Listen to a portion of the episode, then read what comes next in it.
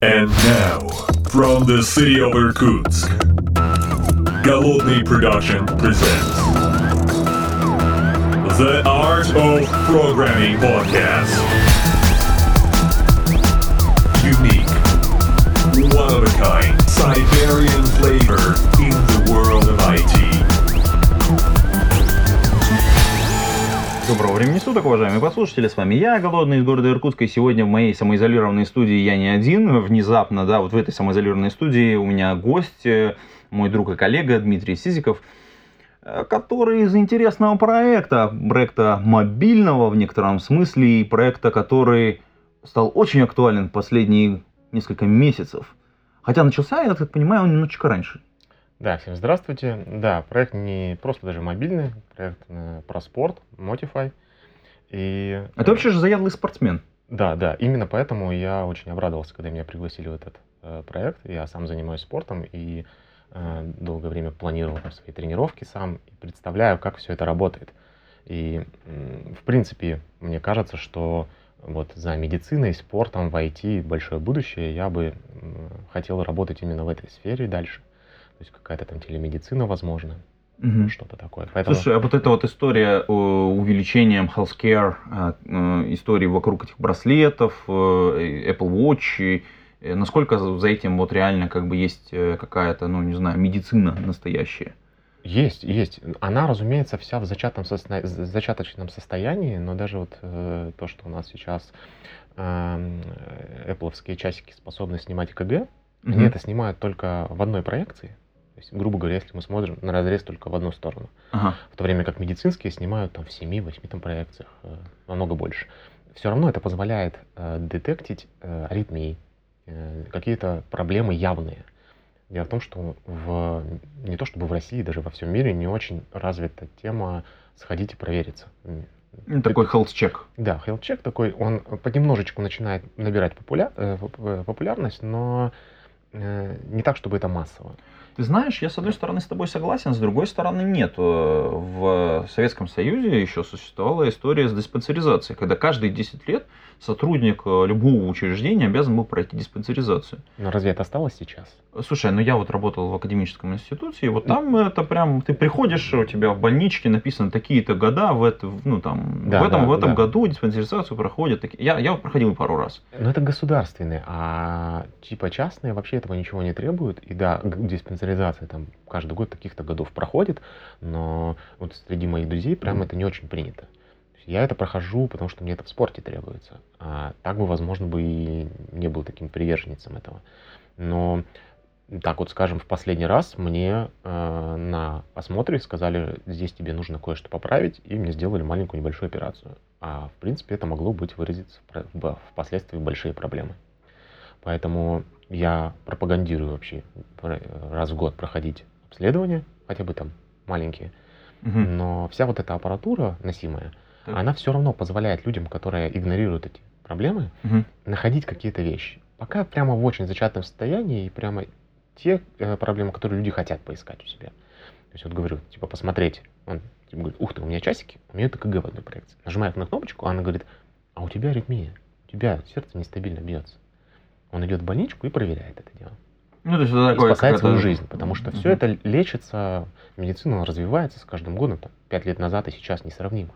Даже в условиях там, каких-то сель- сельских местностей, уже, тем более в крупных городах. Вот. эм, Поэтому за носимыми устройствами абсолютно точно будущее. Вот я сейчас каждое утро там измеряю вариативность пульса, и это Мгм. позволяет мне понять, что я заболел, хотя визуальных признаков я еще никаких не испытываю. У Это меня- какая-то методика есть, которая позволяет по ритму определить? Э, Да, да, это т- то есть пульсометры, которые нагрудные, определенные пульсометры способны замерять РР-интервал Мгм. и э, считать вот это время в миллисекундах, строить по тебе некую карту этих Мгм. вариативностей, и потом ты можешь понимать, что для тебя норма, Мгм. а что не норма. Она для разных людей разная, Мгм. Там, сравнивать. То есть нужно не- статистику еще накопить по, чело- Да, по- да. по конкретному Да. человеку, да? Поэтому требует некой дисциплины каждое утро, стабильненько снимать ее.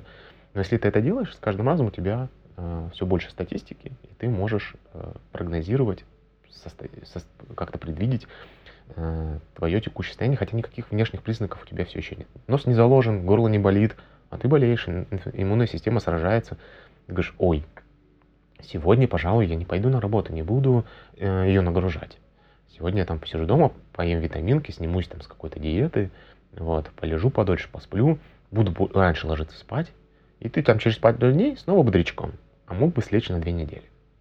Слушай, а насколько это, ну, понятно, да, это такая вот прогностическая как бы история, насколько эта история, э, понятно, она жестко не пересекается с э, такой трудовой дисциплиной, условно говоря, ходить в офис каждый день, да, потому что если ты вот так вот себя меряешь, то тебе очень сложно доказать, что ты вот уже заболел, ну, в смысле, там, своему менеджеру, условно говоря, или еще кому-то, а при этом ты сам для себя действительно можешь сделать жизнь сильно комфортнее. Ну да, но ты, ходя на работу, уже можешь тоже сделать ее комфортнее. То есть ты такой подальше держаться от людей. Говорю, в конце концов, дать себе больше отдыха. То есть ты до этого нагружался каким-то проектом, спал по три часа, теперь ты понимаешь, что если так будет продолжаться, ты на две недели выпадешь. И угу. любой Человек, который умеет считать, понимает, что лучше он сейчас поспит 5 часов дополнительно, чем 2 недели вычеркнет из графика. О, да, это, это я согласен. А, слушай, э, проект, мы про проект обозначили, что он э, как бы в области здоровья, но... Да, это, уда- это удаленные тренировки, то есть когда вы, у вас нет возможности ходить в спортзалы, нет возможности, желания, а, и вы хотите тренироваться дома. То есть это от банального, что вы смотрите видео и просто повторяете mm-hmm. какие-то там есть, до персональных тренировок по видеосвязи, где тренер прямо следит и тренирует вас, следит за вашим питанием, э, следит mm-hmm. за тем, чтобы вы вовремя выполняли нагрузку, правильно ее выполняли и так далее.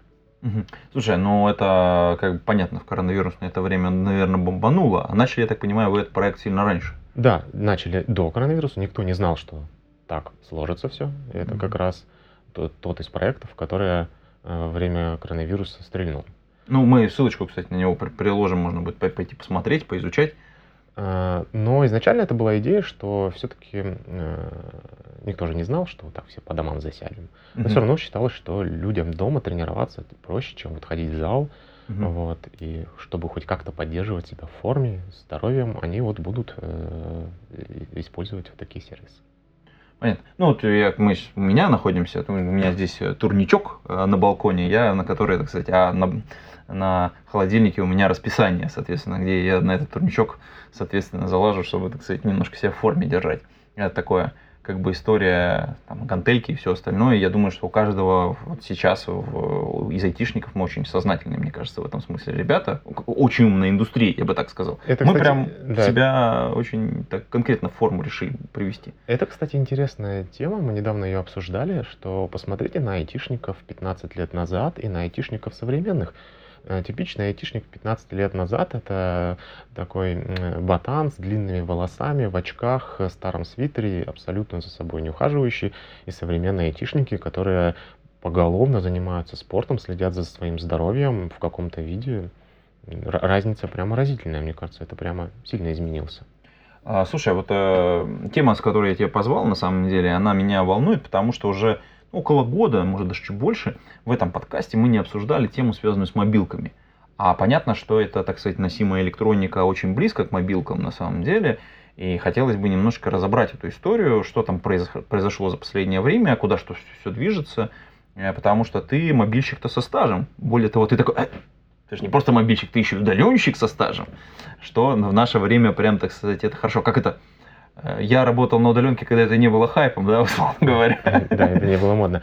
Э, да, я, получается, уже типа лет 8, наверное, сложно посчитать, сколько я на удаленке. Вот, и я, собственно, iOS-разработчик.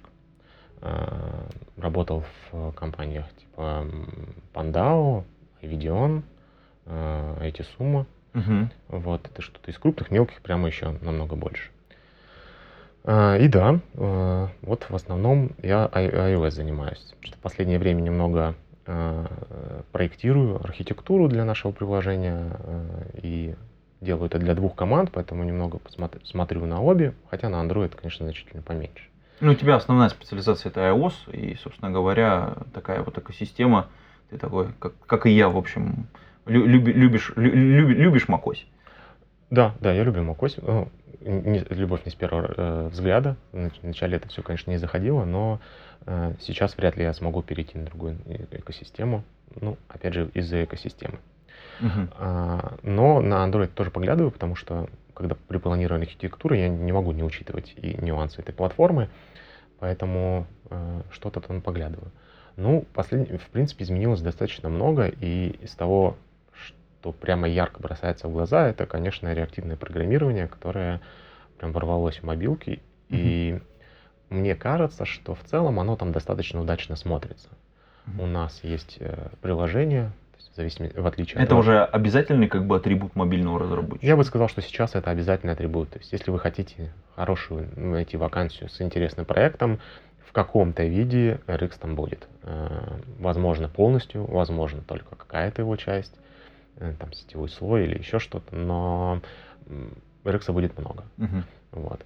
Э, и мне кажется, что он очень удачно в мобилках э, зашел, потому что у нас есть, э, ну, говорю, в отличие от веба, где есть mm-hmm. только там, вот, текущая страница и mm-hmm. у нас стейт пользователя, вот он mm-hmm. есть, то здесь у нас множество экранов в памяти, э, событий происходящих, то есть параллельных процессов, и все это как-то синхронизировать. И в плане RX действительно оказалось синхронизировать это все просто. Ты подписываешься на объект, где-то событиями, все у тебя само происходит, ты лишь описываешь реакцию на событие. Ну, если мы будем так грубо. Ну, да. Да. А, одновременно с этим, конечно же, есть э, проблема. RX молодая технология, не все так хорошо на ней раз... Э, пишут, разбираются в этом и вылавливать ошибки э, в коде, в котором очень много RX и mm-hmm. не до конца продумана архитектура, сложно. У тебя где-то что-то происходит, он цепляется, ты носишься по коду в поисках, где оно там, угу. что происходит. Тогда... Ну, здесь, опять же, вопрос с тестированием вообще резко встает очень сильно. Если до этого как бы мы там мануально как-то все посмотрели, что там последовательно как-то все выполняется, то теперь нам надо прям уже конкретно вокруг каждого экшен айтема да, сцена- сценариев вообще в современных мобилках становится все больше и больше, они все меньше линейные. Угу. То есть, если у нас раньше э, флоу пользователя был вот А, Б, С, то теперь там куча веток и Э, даже описывать эту функциональность достаточно сложно, не то чтобы потом ее тестировать. Э, это извини, я э, обязан в этом подкасте напомнить, когда ты произносишь слово функциональность, это прям вот прям музыка для меня, потому что как бы огромное количество людей употребляют до сих пор слово функционал, а меня это прям убивает. Да, но это как бы... Это, меня другая тема на самом деле волнует. В де-факто сейчас, в 2020 году, можно констатировать, что Э, на Android победил Kotlin. Да, это правда. Да, правда. Э, его настолько много, что, в принципе, это такая же тенденция, как в iOS переход с Objective-C на Swift. Слушай, вот, вот это давай на, на, на стек пока это положим, а давай пока про, про Kotlin поговорим. Э, да, его, его много. Вот. Он причем вышел уже за пределы мобилки. Угу. То есть очень много, я знаю коллег, кто на Kotlin пишет бэкэнды. Э, в нашем сообществе разработчиков таких людей прямо много. Он, конечно, не врывается ни в какие-то интерпрайзы, потому что там... Ну, ну все свое, конечно, да. Все, все, ну, никто это ничего не будет переделывать, переписывать, пускать туда лишние технологии, разумеется, нет. Вот, но... Ну да, он вырвался за пределы, а в, в Android он просто победил. То есть все, все мигрируют на Kotlin, есть возможность переписать, переписывают и так далее. Угу. Ну, то есть это вообще ставка, которую вот мы, кстати, по-моему, в прошлом подкасте нашем с тобой совместном, или, или даже еще раньше мы обсуждали, что это огромная ставка JetBrains, которая вместе с Гуглом э, запустили этот, э, этот, эту трансформацию на самом деле в Kotlin. Да, напомню, что был, была такая как бы немножечко Java ну, но не совсем Java внутри Android, да, и как бы от, от нее Google аккуратненько там открестился и отъезжает все дальше и дальше. Ну, он уже отъехал. То есть э, там же очень много у них проблем было с Oracle, который ну, владел основной Java, и э, ссор на, этом, на этой почве, очевидно, что рано или поздно это зашло бы в какие-то большие неприятности, и когда появился Kotlin, вот так вот все сложилось удачно. Здорово, что наши ребята к этому причастны. Я про JetBrains да, JetBrains, конечно, безумно молодцы, и доклады, которые мы можем посмотреть по Kotlin, они, конечно, э, показывают то, как люди думают, и это на самом деле очень круто, потому что они думают на русском языке, и вы можете, уважаемые подслушатели, прям пойти посмотреть. Э, понять, как это происходит, как происходит формирование нового языка, новой экосистемы, куда это все развивается, и это прям очень здорово, потому что с многими языками, которыми мы пользуемся, там тот же Objective-C, да, тот же Swift, нам все равно приходится напрягаться, мы многие нюансы даже в докладе мы не осознаем, что человек здесь пошутил, блин, черт возьми, что это какая-то постирония тут была, а тут мы смотрим, мы такие типа, о, подожди, подожди, тут, тут что-то вот интересненькое. Да. Еще из интересного, что Kotlin и Swift, они очень похожи. То есть, разумеется, там есть какие-то, э, не какие-то, а значительные различия, там, uh-huh. корутины и, там, и так далее. Но в целом языки очень близкие, синтаксисы близкие, и переход туда-сюда уже для разработчиков проще, особенно для начинающих, которые не так уж много языков в своей жизни э, видели. И переход туда-сюда помогает, что позволяет э, в какой-то момент, возможно, даже писать подобие платформы. Угу. Даже не для того, чтобы там подменять коллег, а для того, чтобы э, посмотреть их код, чтобы понять, как сделано. Угу. Вот у нас очень рас, э, распространена э, практика. Мы считаем, что приложения на двух разных платформах должны быть идентичны поведением. Mm-hmm. И если у нас есть какие-то расхождения, мы максимально стараемся их минимизировать. Mm-hmm. Это решает множество проблем, в том числе про тестирование. У тебя тестировщики точно знают, как работает функциональность, у них нет каких-то вот этих маленьких нюансов, что mm-hmm. на этой платформе так, на этой так. Они сразу видят разницу, с, э, сразу они сообщают, мы это сразу же пытаемся устранить. Это в плане даже ошибок помогает. То есть а нет вот этого, вот я помню, была такая тема, большая на самом деле, связанная с э, мультиплатформенностью. Xamarin вот появлялся в свое время как вот инструмент такого кроссплатформенной истории, написать приложение, которое будет работать и там, и там. Там были еще несколько таких громких проектов, которые позволяли написать одно приложение, которое, в принципе, бы ты тестировала, а оно бы работало там на оси, на Android. Вот эта вся тема умерла или как бы как, что, что с ней происходит сейчас? Нет, не умерла. То есть сейчас популярен, кажется, Flutter, а, React Native, Ага. Вот, но э, с момента вот выхода iOS это 13 лет, да, сейчас уже 14 получается идет. Ну, что-то так, около при, примерно, того. да. Э, давно, слушай, мы давно здесь сидим, слушай. Сегодня Ник, этот, э, значит, актер из «Один дома», как он там? А, Никол, э, как, да, да. да. И он написал сегодня твиттер, говорит, хотите почувствовать себя старыми, добро пожаловать, мне 40 сегодня. Слушай, это да, слушай, это безумная какая-то цифра, да, один дома, я вот вспоминаю, это же прям вот это новогодние вот эти вот э, каникулы, мульти, ну, в смысле, фильмы. Да, и мы уже, уже 40. А, ужас какой-то. Какие мы старые фердуны, слушай, ужас. А, так, подожди, то есть получается, вот эта вся история все-таки потихонечку двигается.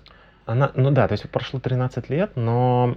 Идея не умерла, короче. Идея не умерла, но, заметьте, она не захватила мир. О, да, кстати, по сравнению с тем же Kotlin, да, мы видим, Насколько что он бы- быстро, да, вот он съел Kotlin рынок просто, да. Съел, э, да, Java на мобилках, мультиплатформенность не съела. Понятно, что идея появилась сразу же, как только там, кто-то профинансировал разработку двух приложений, потом смотрел на них и говорил, блин, это, конечно, одинаковые, а я два раза за это заплатил. Можно один?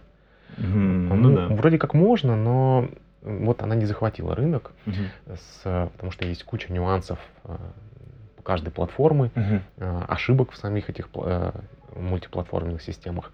Вот. Но, но они развиваются в каком-то виде. То есть постоянно появляются вакансии, но спектр задач, которые способны они решить, он ограничен. Угу. Слушай, а вот если мы э, как бы вообще про платформу поговорим, потому что, ну, мы тут про новости про, вспомнили про Маковой, Маклей, Маклей, да, по-моему, как-то так. Слушай, произнести это даже не могу, я мой черт возьми. А, э, про платформу поговорим. А, буквально новостной это повод у нас очень мощный. У нас тут внезапно Apple выпилила из своего App Store э, приложение там Epic Game, по-моему, компания, выпили Fortnite, по-моему, да, они Fortnite, там да. Да, на, на бабки покусились. Ну да, но э, у Apple есть, э, кто не, не в курсе, э, правило, что если вы продаете через их платформу какие-то электронные э, значит, товары, то вы должны отдать 30% Apple. Понятно, что вроде бы кажется все честно. То есть ты приходишь со своим софтом в экосистему, тебе дают там доступ ко всем этим пользователям, и за это хотят 30%. Но когда вопрос идет о деньгах уровня Fortnite, понимаете, да, с какой количество... 30%, там, 30% это, наверное, это там... безумные деньги, да, конечно, хочется их не отдавать. Поэтому э, Fortnite сделал обход Мгм. значит, вокруг п- возможность покупать товары в обход Apple, Apple за это их удалила. Ну, они всегда так делают. Ну, это стандартная политика, да. Да, но и она не только Apple, и у Google такая же. По-моему, Google то же самое сделал. э, Ну, Чуть попозже как-то там. они сделали же По-другому с- обстояли. как-то. Да, да, да. Ну, з- в данном случае они, конечно же, объединились, потому что они защищают огромный источник доходов. И Ну да, создание прецедента это разрушение экосистемы. она, там. она не выгодна ни, ни Google, ни Apple. Понятно, да, что они здесь сработали на, как один фронт. Мгм.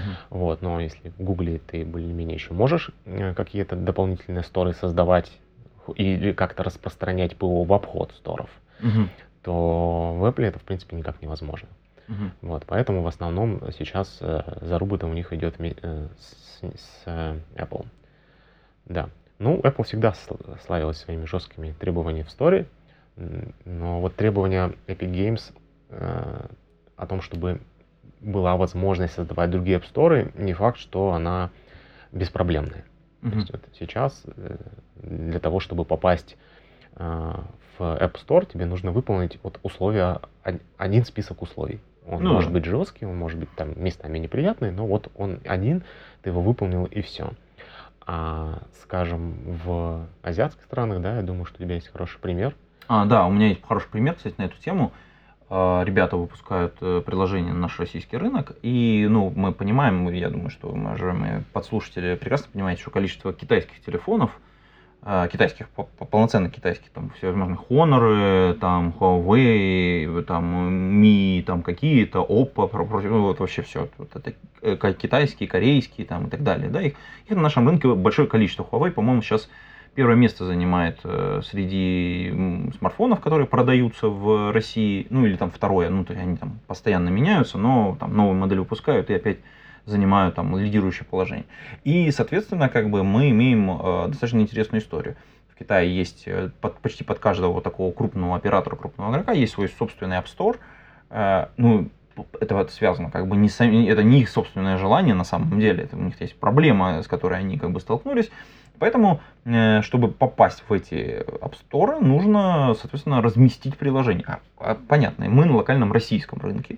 Мы хотим продавать рус- русским людям, мы видим статистику, и нам, соответственно, нужно попасть во все эти App Store для того, чтобы тупо просто быть в каждом э, телефоне э, со своим приложением. Мы в России, мы для русских продаем, но мы обязаны попасть в эти э, App Store. А, самая главная проблема, сейчас я поясню, в чем проблема. Это же не просто так, как вот в Apple вы купили лицензию Apple Developer, и вы пришли и, в общем, разместились а в одном магазине и сразу появились на всех устройствах. Ну, понятно, там у вас там есть ряд ограничений. Тут проблема в том, что, во-первых, вы должны быть разработчиком а, с, ну, формально с лицензией э, работать в данном App Store. А- для китайских App это выглядит так. Вы должны ну, там, зарегистрироваться. Для этого вас нужна симка жителя материкового Китая. Материкового Китая, да, то есть, соответственно, как бы это проблема. А, ну, здесь там кавычки поставим, потому что у разных могут быть немножечко разные как бы ограничения, у кого-то пожестче, у кого-то по- помягче. Соответственно, представьте, да, должен быть разработчик, который имеет хорошую репутацию вот в этом китайском магазе, для того, чтобы вы свое приложение через него смогли выложить. И, и, ну, соответственно, вы ищете такие студии, которые начнут это, ну, как бы сразу распихивать там в 5, в 6, в 7 магазинов, а, и как бы это только на андроиде. Потому что есть официальный андроид, да, который, понятно, что работает там вот на, на официальных как бы этих. Есть э, под санкциями находящиеся компании, которые свои собственные делают, соответственно, App Store. Ну, мы в данном случае имеем Huawei, да, который вот э, прям самый громкий пример, который всем известен. И вот мы начинаем идти по вот этим вот историям, потому что пользователю, в общем-то, он не убирает, он, он видит э, иконку с App Store, он его нажимает, и там не, находит ваше приложение. Все, вы потеряли пользователя. Вы стараетесь с точки зрения разработки продукта придвинуть ваше приложение как можно ближе к пользователю, чтобы ему нужно меньше преодолевать соп- сопротивление. Он увидел рекламу, нажал, оказался в App Store, нажал кнопку, все, приложение установлено. Это даже если приложение бесплатное, не про деньги. Мы сейчас про деньги вообще не говорим. То есть мы какие-то вот такие бесплатные рассматриваем решения. А если мы начнем говорить про деньги, я думаю, что здесь начнется вообще цирк, цирк и клоуны. Да, и нужно будет поддерживать все, то есть у каждого App Store, они же это модерируют для какими-то своими целями, нужно будет поддерживать их различные правила. э, сразу куча проблем с обновлениями, когда ваша какая-то фича, она поддерживается здесь, а вот здесь уже не может, и вы начинаете делать различные сборки, куча разных условий. Так что разные App Store это тоже не так замечательно, как может показаться с первого взгляда. Слушай, а в этом смысле, вот ты знаешь, мы, мы заехали уже на тему как бы вот, вот этих разделений экосистем, и если раньше у нас их было две, ну, по сути дела, да, вот в мобильном мире, да, то теперь их, ну, стало сильно больше. И э, это какая-то тенденция, вот я вот смотрю, э, с IT-приложениями, это прям начинает становиться, уже некоторые внешние факторы очень серьезно влияют. Если мы про тот же Huawei сейчас упоминали, да, эта история на самом деле политическая, по большему счету, она не связана, ну, то есть экономически она, наверное, была, ну, в принципе, не очень выгодна там, и тому же Huawei, и тому же Android, она нанесла некоторую репутацию, репутационные потери. Ну, ну, им да, а вот компаниям, работающим на американском рынке, ну, нет, да. нет. Теперь Huawei не поставляет туда оборудование, замечательно. А, да, разумеется. Ну, и вообще весь... Э, на самом деле платформ сейчас стало все-таки экосистем меньше, потому что все э, Microsoft бросил рынок. Э, да, кстати. Нет необходимости больше писать. А он, мы думали, будет, не будет. Даже нанимали сотрудников, писали под... Помнишь, BlackBerry был своя... BlackBerry был, да. да. Ну, то, есть, то есть они сейчас в Android перекрасились. Да, то есть на самом деле их стало две, просто вот таких магазинов растет. И все это растет потому, что э, IT стало заметным. То есть до того, как мы это были какие-то гики, которые писали что-то свое, там даже что-то в этом интернете продавали, Э, это было неважно. А сейчас у нас топ-5 компаний, топ-10 компаний мира, это же почти все там IT, кто там, только 2-3 компании не IT. Э, да, по-моему, первое место очень долго удерживал Безос, ну, это, прям все такие, типа, а, книжный магазин, типа, тут это, на самом деле, это же огромная мегаимперия э, с Амазоном и там АВС и все, вся эта история, да. И как бы там первые пять, это ты как-то очень сузил. Ты первую двадцатку возьми и посмотри, кто там находится. Да, и там не IT-компаний будет мало. Поэтому, конечно, да и... Сейчас... Те, которые не IT-компании, они на самом деле уже, в общем-то, немножечко IT. И в этом плане, да. И бюджеты э, топовых компаний, они ведь уже приблизились к бюджетам государств. Поэтому это уже такое, начина... их если не начать регулировать, то они начнут регулировать тебя. Вот, поэтому политика начинает вмешиваться, да, и потихоньку интернет начинает децентрализовываться. И децентрализовываться не в том смысле, в котором мы видим попытки создать децентрализованный интернет в сериале «Силиконовой долины», где он будет а, да, еди... Valley, да, да. единый, но... Э, Кремниевой долины, да? Где он будет единый, но децентрализованный, а здесь он будет децентрализованный и не единый. Ну, пока вот понемножку есть какая-то тенденция к тому, чтобы вот так вот это все развивалось. Ну да, зона, зона вот э, Китая, понятно, уже ее прям, ну, с последним, с примером с ТикТоком, мы это, я думаю, все заметили прям, как это политическими методами прям конкретно отжимается, да. отжимается, да, история. Я думаю, что там все офигели просто вот, просто вот на ровном месте, как бы я думаю, что во всех крупных компаниях прям аналитики сели, таки начали думать, а где нас могут вот так же отжать? Э, где мы можем там, где нам надо вот риски вот эти вот учесть. И мы, кстати, в предыдущем подкасте говорили про антихрупкие компании и про работу с рисками, да, это на самом деле вот этот кейс работы с рисками, я думаю, что сейчас прорабатывается в, в огромном количестве компаний, не только айтишных. Потому что вот эта политическая история с ТикТоком, она очень-очень серьезная. Это разделение вот мира на такие большие зоны. Понятно, что будет зона условно контролируемая Соединенными Штатами, понятно, что будет зона контролируемая условным Китаем, и вот не знаю, что, что с нами будет, потому что мы тоже, в общем, как бы мы, как это, к нам к умным или к красивым. Ну, пока что мы на самом деле э, по всем параметрам а, а, копируем шаги. То есть все вот эти блокировки, они появились не у нас. Это Евросоюз намного раньше начал блокировать сайты, которые им не нравятся там, и так далее. Это, кстати, мало кто понимает, что на самом деле все наши, вот, например, ФЗ-152 э, по защите персональных данных, это же все сильно как, позже появилось. Это, это калька с европейских законов, да, то есть, по сути дела, мы там, ну, взяли, переписали их, ну, и чуть-чуть под себя подделали, они немножко там со своей спецификой, но по большому счету... И там... они даже местами попроще. Они, они просто... дешев, дешевле, я тебе честно скажу. Да, так. проще, дешевле, потому что евро... и, и евросоюзные правила там, они прямо, прям суровы, и под них очень сложно подстроиться. Дорого. Да, это прям такая большая тема. Ну, а если мы вообще вот к этой истории вернемся, а, мобильная разработка, какое ее будущее? Потому что, ну, с одной стороны, да, вот у нас, ну, как бы мы пишем под платформы, которые, по большому счету, есть у каждого в телеф... ну, телефон есть у каждого сейчас, да.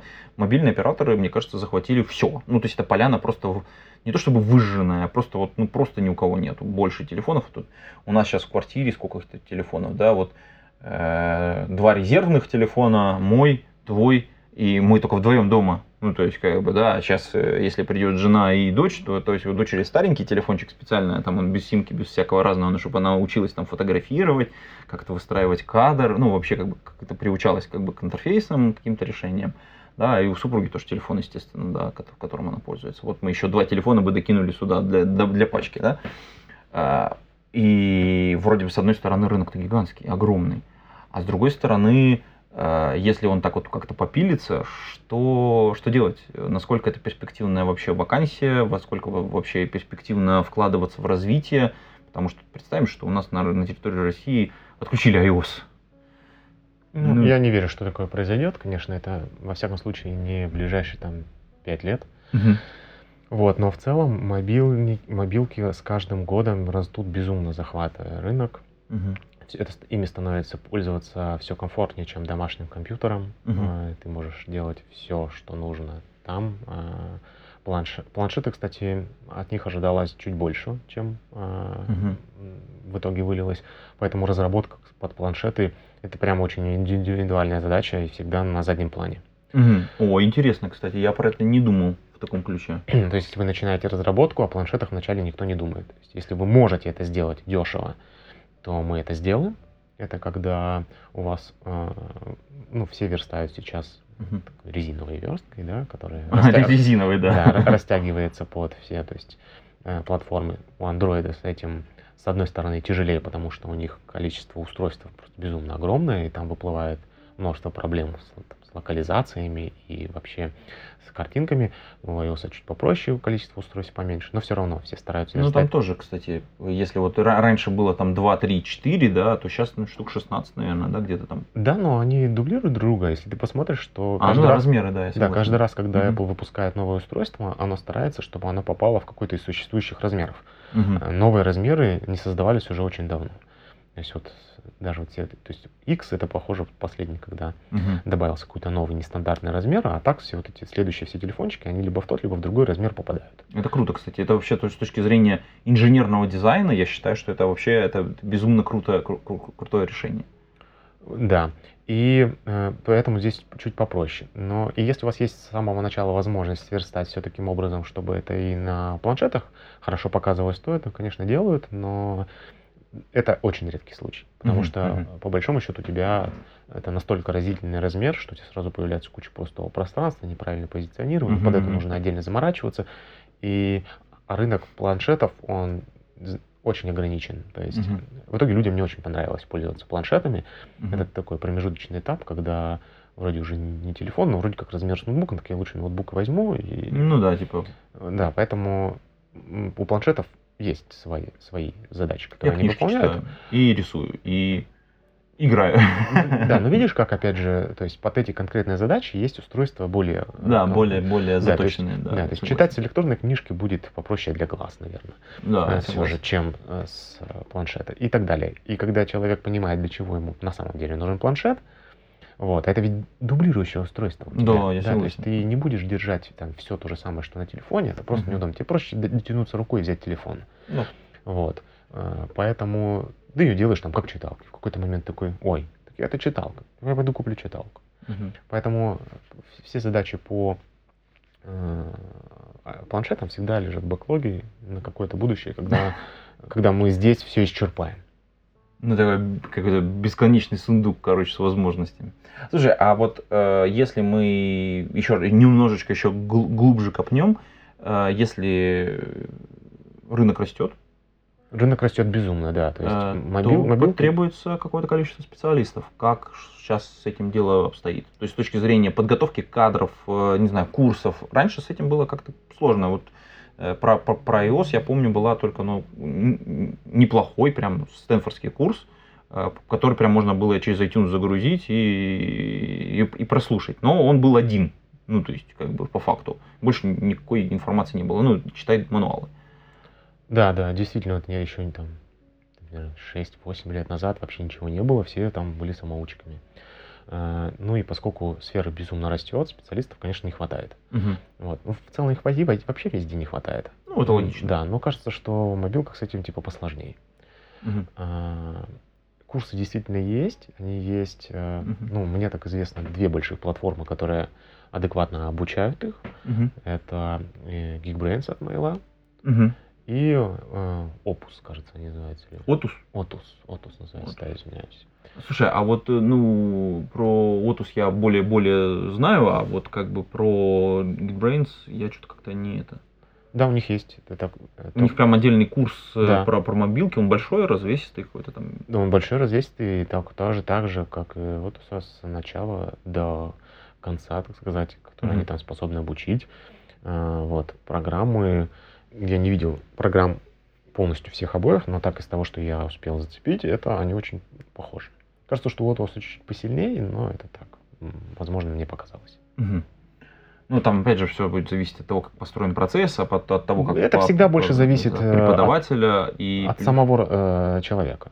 То есть, э, ку- курсы настолько близки, что все будет зависеть полностью от самого человека, даже не от преподавателя, а до как ему это вообще интересно и нужно ли оно ему самому. Мне мобилки нравятся просто потому, что я ловлю кайф от того, что я пишу. То есть Мне Мгм. нравится, что у меня телефон с собой, часы с собой, я с часов там могу вести по какой-то пароль, у меня дверь откроется. В общем, это все меня настолько цепляет, что мне просто нравится разработка мо- мобилок именно. Ага. Слушай, а вот э, если мы э, как бы вот эту тему уже с курсами затронули, что стоит войти в мобилки? Ну, есть такой классический вопрос, войти, войти, да, то есть как бы вот войти в мобилки. Э, сколько времени, сколько сил, сколько это примерно, то есть э, там условно говоря, опыта надо вложить. Ну, то есть понятно, что все можно попытаться оценить. Вот э, как бы ты сейчас э, мог оценить, ну, допустим, мы можем взять там трех персонажей, да, первый персонаж это, ну, не знаю, человек, который условно там школьник-студент, да, то есть какого-то профильного направления, ну, то есть как бы он там технически более-менее понимает, что происходит.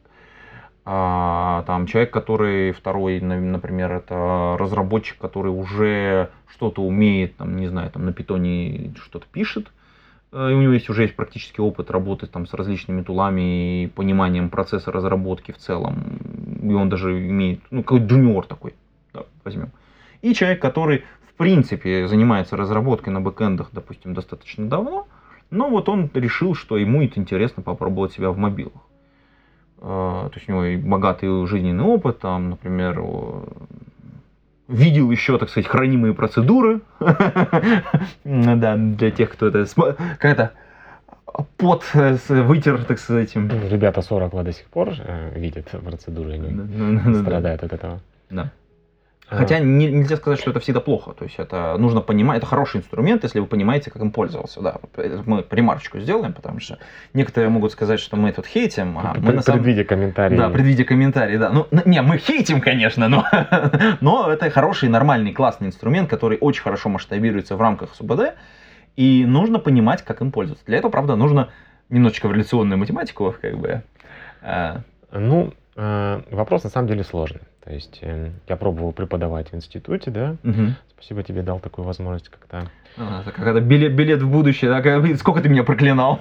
Нет, это был очень интересный опыт, мне понравилось. И, и вот я оттуда вынес интересную штуку, что ты вот э, общаешься с человеком, ты думаешь, что вот он разбирается в технологии, потом задаешь вопрос, он такой, ты не знаешь, такой не вопрос, сейчас мы спустимся на ступеньку ниже, там закроем пробел, значит, и сможем вернуться назад.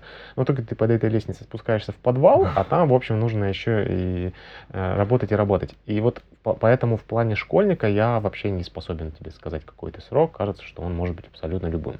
Мгм. Вот, потому что настолько нужно объемную информацию, которую вот опытный разработчик даже не способен осознать, насколько мы знаем всяких ме- мелочей для того, чтобы вот представлять себе в голове и считаем это очевидным.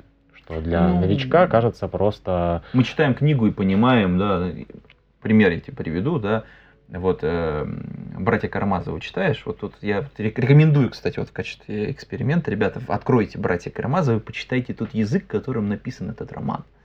Вот просто и попробуйте наслаждаться. Вот как только вы начнете по-настоящему наслаждаться в, в, в тот момент, когда вы там половину слов просто не понимаете. Ну, то есть я вот проводил эксперимент, я открывал э, студентам, так сказать, э, просто рандомную страницу из этого романа, и там прямо это, это, это, а это что, это вот я не понимаю, да. И вот для нас это очень многие вещи, они просто в подкорке находятся, потому что мы это работали, слышали, знаем, читали, и мы читаем просто с листа, здесь же все понятно.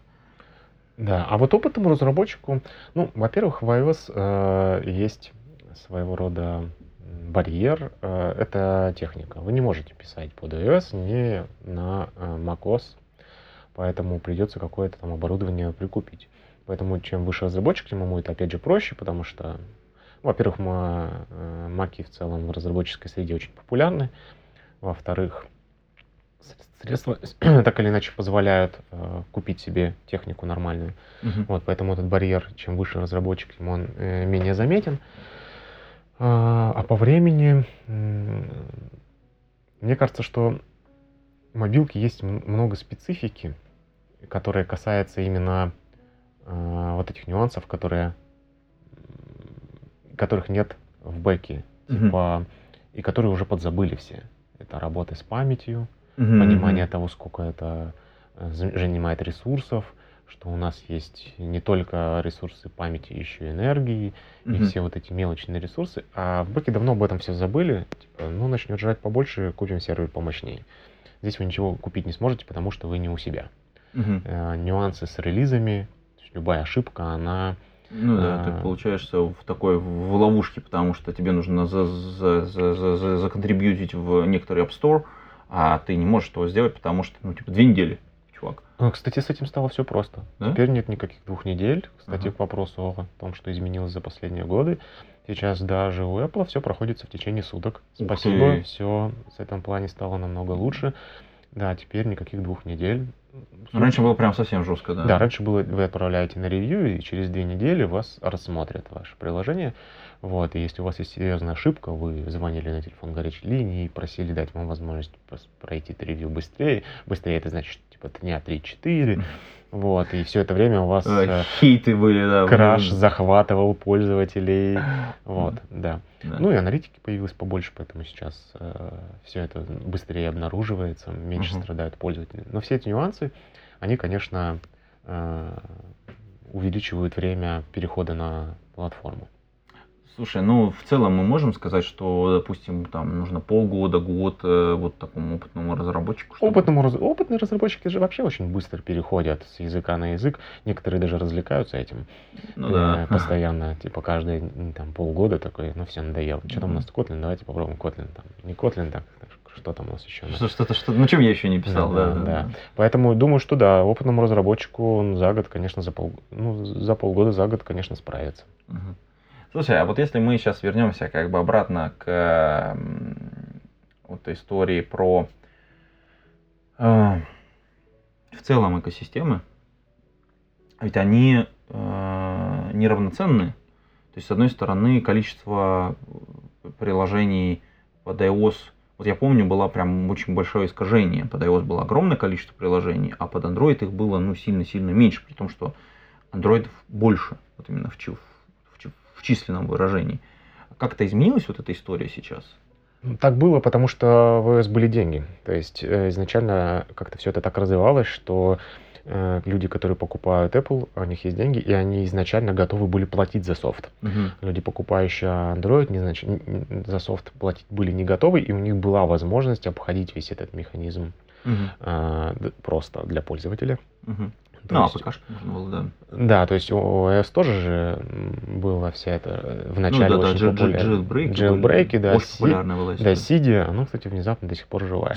Ужас какой, да. Да, но она в основном распространяет более уже девелоперские какие-то тулзы, такие ага. типа. А обычные пользователи сейчас уже не занимаются этим. А раньше Jailbreak ну, да, это, это прям поголовно. Угу. Вот. И поэтому приложение сначала писалось под iOS, и только потом, при наличии денежных ресурсов, клонировалось под Android, угу. э, потому что все деньги были в iOS. Сейчас э, зависит уже от. Ну, во-первых, пишут уже стабильненько сразу по две. Угу. То есть количество приложений, я думаю, что более-менее выровнялось. Я бы не угу. сказал, что сейчас где-то их больше или меньше. И даже с деньгами стало попроще. теперь все зависит уже от типа приложения. То Мгм. есть вполне может быть, что у вас на андроиде уже денег будет больше, чем в iOS. О, это как-то такой, для меня это прям шок, шок-контент, потому что как бы я как-то... Ну, это зависит, опять же, от типа приложения. То есть в каких-то нюансах э, дисбаланс все еще остается, но сейчас уже нет смысла писать э, только под одну платформу и думать, что Мгм. вам этого хватит. Ну, то есть эта стратегия как бы ушла в прошлое. Да, сейчас. То есть денег тупо надо в два раза больше. Ну да, поэтому и вот все пытаются придумать какую-то универсальную систему, но вот она все равно пока... Пока не придумывается. Ну, она придумывается, но не работает так бы, как... Не стала так популярной и так беспроблемно, как бы хотелось. Слушай, а давай обратно вернемся к нашим людям, к тем, кого мы нанимаем, а именно к найму. К, на- к найму. Если рынок растет, нужно в два раза больше писать, и денег стало уже нормально. Э, Соответственно, там нехватка людей, и зарплатки должны расти. Соответственно, HR должны избиваться с ног и искать, искать, искать прямо таланты. А, да, да, HR ну, очень много. Ну, мне кажется, что вообще все э, во всем IT, опять же говорю, не хватает специалистов, но вот почему-то в мобилках, ну, может быть, потому что я за ними больше слежу, вот, а, мне кажется, что их не хватает больше. А, и вообще мне кажется, что вот есть некий уровень зарплат, Мгм. вот такая какая-то медиана, а, постоянно публикуются отчеты, да, они Мгм. там, не Ну, знаю, кстати, какой-то э, недавно был э, от ХХРУ, по-моему, отчетик Да, такой, да, да. вот можно его будет присобачить в шоу-нотах. ну, и если не, не поменять, там что-то в районе 150-180 было какая-то медиана, ну, что-то Ну, вот, в общем, да, что-то такое. такое. Да, но... А, медиана для тех, кто как бы по- помнит статистику, это половина, ровно половина людей ниже этой цифры и ровно половина людей выше этой цифры. То есть это не среднее. Да, но э, интере- ну, по моим наблюдениям не все так просто. То есть на эту зарплату людей не найти. Ну, вот по моему опыту. А, потому что похоже, что все люди на этих зарплатах, они сидят на своих местах, им хорошо, они Комфортно. тут, им комфортно, они тут знают всех людей. И если ты хочешь себе специалиста, то ты должен ему предложить что-то выше э, значительно, чтобы он вообще на тебя как-то посмотрел. И начинаются нюансы с тем, что готов ли ты сам-то платить такие деньги, чтобы человека сманить. Мгм. Вот, и, И выходит, что иногда, в общем-то, и нет. да, и последние там годы HR стабильненько пишут, но раньше я э, всегда, ну я вообще стараюсь HR всегда отвечать. В общем, я послушал не так давно подкаст HR, слышал всю их боль в поиске. Вопли, вопли, боль, да. все страдания, когда они ищут, значит, э, IT сотрудников, там, уж, не дай бог, мобилку, так это все для них катастрофа, где же я их вам возьму. И стараюсь им отвечать. И раньше у меня был хороший такой ответ, типа, благодарю вас за предложение, но я работаю только удаленно. Вот. И они говорили, ну, удаленно мы вам предложить не можем, как только у нас появится вакансия, мы к вам вернемся, спасибо. И ты Мгм. такой, ты вроде не отказывал людям, вот одновременно типа не подходил под их условия. А теперь это не работает, потому что все стали приходить и говорили, удаленно, ну, ну, ну ладно, хорошо, давай удаленно. Ты такой, Это «Блин». внезапно, внезна- внезапно это как-то эм, волшебная пилюля коронавируса, да, то есть это- Да, э, и Слушай, ну а вот эта вот история с тем, что э, HR приходят, э, зарплаты растут, это же, в общем, должно становиться просто тупо неэффективно с точки зрения это разработки продуктов. А, соответственно, HR должны быть супер демотивированы всем этим безобразием. То есть людей не найти на нужные зарплаты, на, на ну, установки. не только HR демотивированы, собственно, и сами наниматели тоже. То есть они смотрят на рынок, понимают, что им нужно платить там значительно больше деньги, типа, а надо ли тогда? Вот, но тем не менее, все равно вакансий просто море. Мне Мгм. кажется, что ну, во- вообще в целом айтишник без работы это плохой айтишник, а уж в мобилках-то уж вообще должно быть проблем найти. Слушай, а вот если мы вернемся к вопросу о комфорте и вообще коронавирусу, эта история про удаленную работу, она как-то достаточно серьезная, достаточно большая. И вот я постоянно в каждом последнем подкасте про это дискутирую. Мне тоже интересно твое мнение. Эм, Что ты думаешь про удаленную работу? Как это все изменилось? Насколько это временное явление? Ну, то есть, вот давай по- потанцуем на этом поле. Ну, удаленная работа уже, как я говорил, типа лет 8, наверное. Э, Не то чтобы я там не, не люблю офисы, я не, не хочу переезжать из своего города, где мне нравится жить. Мгм. А работать на интересных проектах хочется. А, И изначально вообще, когда мы перешли на перешел на удаленку, это было по знакомству, где меня типа рекомендовали, что я действительно справлюсь там и так далее. А в целом это было очень непопулярно. То есть найти вакансию, на которой написано типа удаленно, то есть нужно было там ждать 3-4 месяца. При том, что ты квалифицированный специалист в своей области, и просто так в городе бы нашел работу там, за несколько дней, у тебя было бы куча офферов, но Ну, ну здесь да, приходилось... достаточно было написать, что типа, ну, ребята, в Твиттере, тогда это был Твиттер. Да, типа, типа, открыт для предложений. Да, типа, и там куча офферов, больше ходишь и выискиваешь, кому вы другу подходите. То с удаленкой приходилось знать 3-4 месяца. Ну, вот за 3-4 месяца что-то находилось. Вот, то потихоньку эта штука с каждым годом росла. э, Ну, Больше плавный такой очень хороший был, рост. Был плавный э, рост, был не очень быстрый, но плавный рост. И вот до начала коронавируса казалось бы, ну, что уже много должны уметь, мгм. но в основном были проблемы с, эм, с тем, как работать с удаленщиками. Ну, то есть- такой проблема менеджмента скорее. Да, проблема менеджмента самих вот людей, которые э, работают с этими э, удаленщиками. Э, а коронавирус этого внезапно сильно профорсил. Вот. Не могу, да, даже абсолютно уверен, что не все готовы работать на удаленке. То есть не всех позволяют условия дома, не всех хотят. Есть люди, которые любят много общаться. Я сам люблю общаться, поэтому, когда встречаю людей вне дома, я и слова сказать им не даю.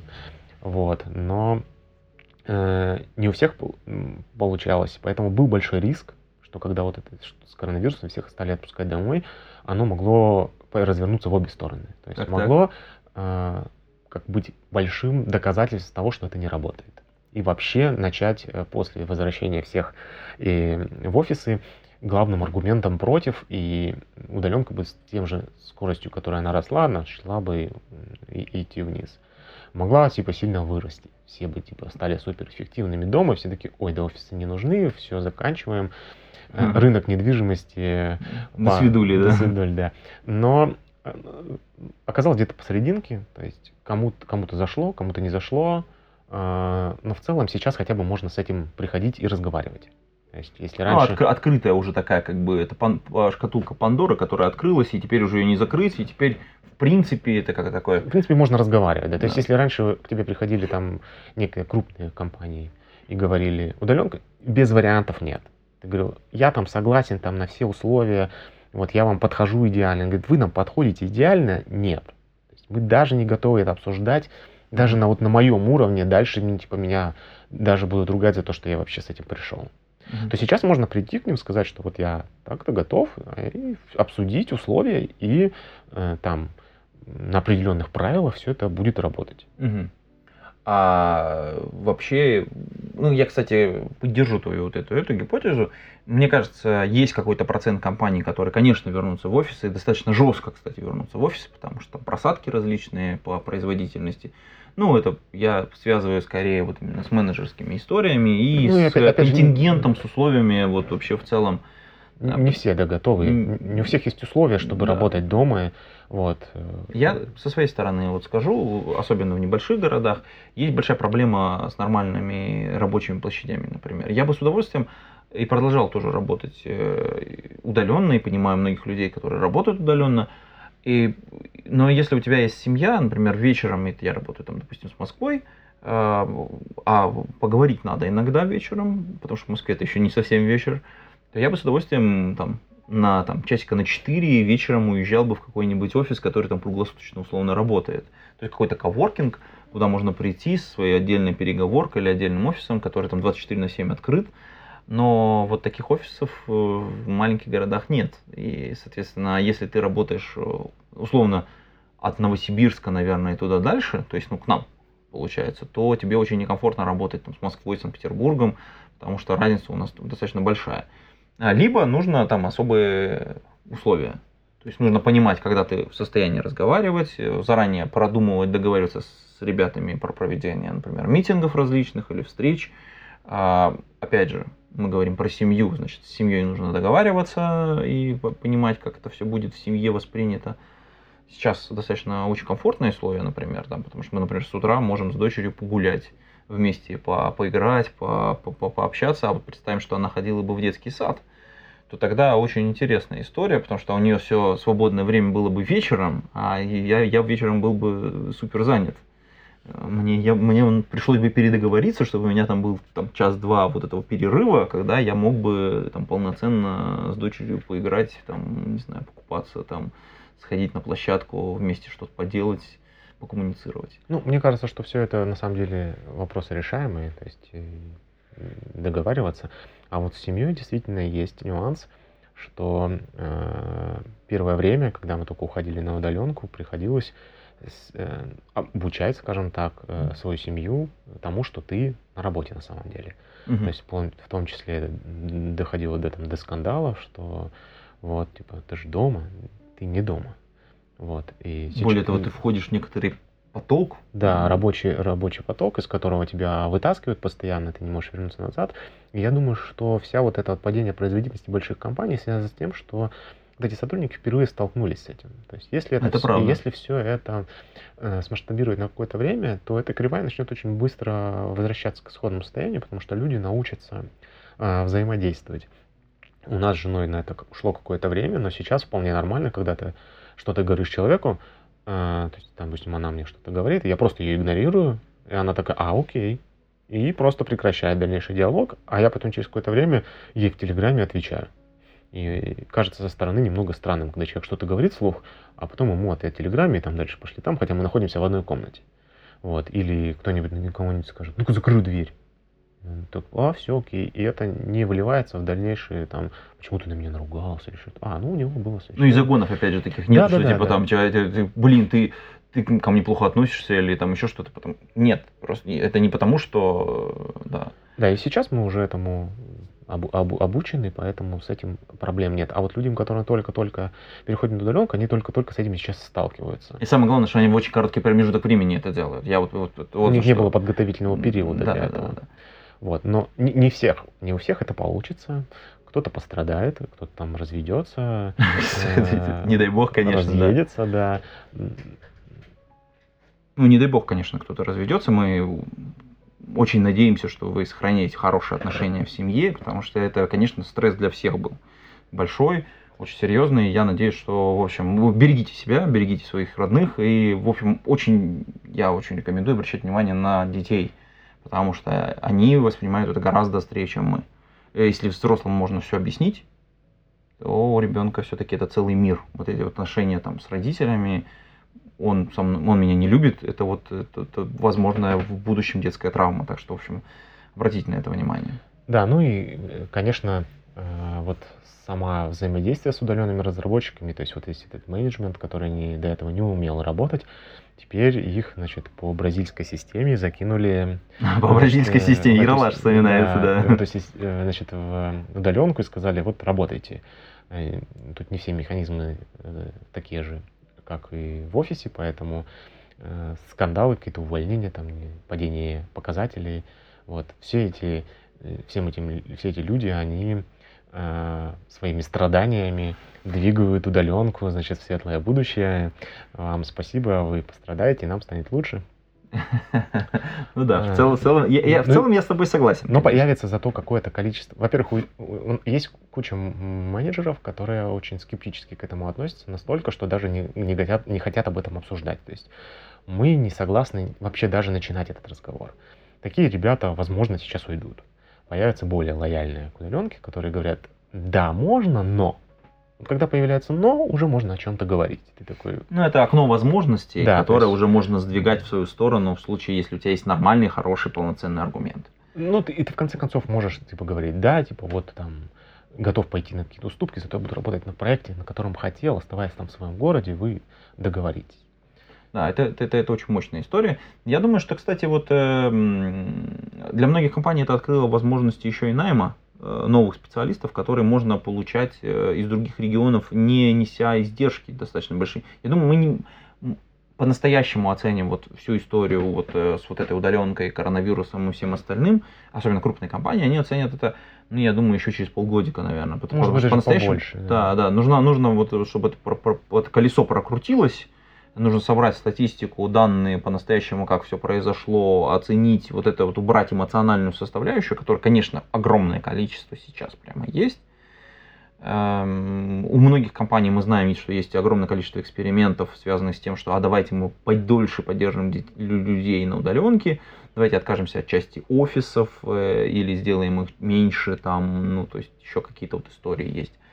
Э, в любом случае, вот на этой вот замечательной ноте хотелось бы закончить. Единственное, что если ты порекомендуешь какую-нибудь книгу нашим подслушателям, то мы ее, вот, так сказать, добавим в шоу-ноты, чтобы почитать. Не обязательно IT, а вот, в принципе, что-то, что может э, менять отношение к жизни.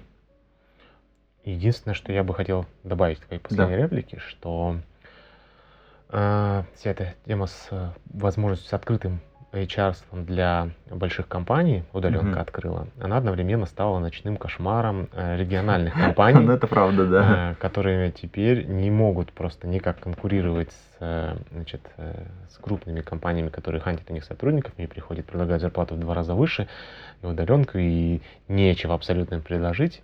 И компании либо научатся работать на весь мир, а не на свой регион, либо вот пострадают качеством своих сотрудников, угу. вынуждены будут нанимать менее квалифицированных специалистов, а, либо просто закроются. Ну, это, кстати, да, рыночек порешает. Это для региональных компаний это, конечно, тоже очень большой вызов. Мы, кстати, в предыдущем подкасте э, обсуждали этот вопрос э, с тем, что делать сейчас. И те, кто вот э, сейчас пока еще переживают историю с э, локальной компанией, с коронавирусом, что вот мы вот тут вот как-то здесь, там людей туда, людей сюда, чтобы никто не заболел. А на самом деле вот тот вопрос, который ты обозначил, он гораздо важнее. Что произойдет еще через полгода?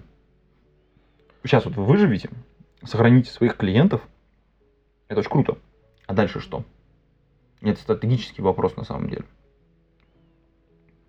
Да, хорошо, что я не руковожу маленькой региональной компанией. И оба перекрестились, да? По поводу почитать, не знаю, насколько тебе будет корректно у тебя, значит, на подкасте порекомендовать другой подкаст. Да, easy.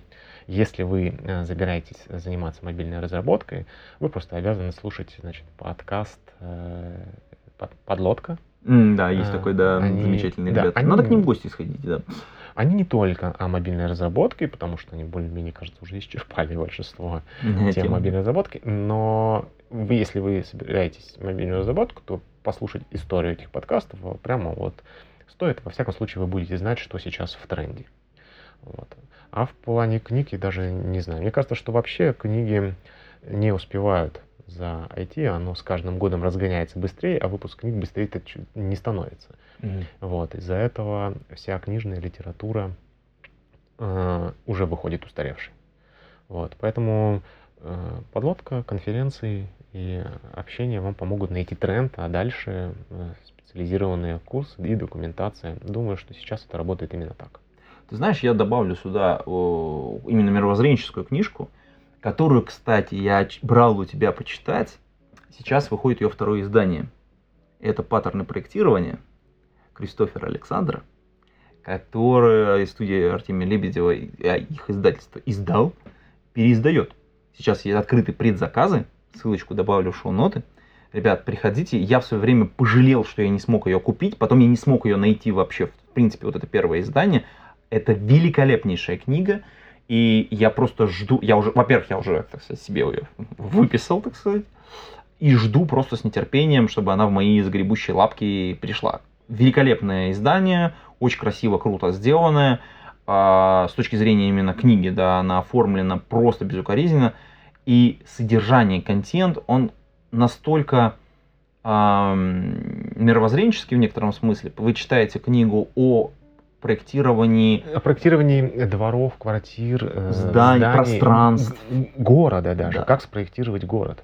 Но когда мне нужно объяснить э, людям что-то, э, ну, не IT-специалисту, какие-то там заказчику или еще что-то, э, значит, про разработку, я всегда использую метафоры в строительстве. И они всегда ложатся один к одному. И поэтому вот эта вот книга про паттерны значит, городов и так далее очень хорошо развивает вам даже архитектурные навыки в разработке ПО. Ну, бомбическая книга, в общем, рекомендуем от всей души.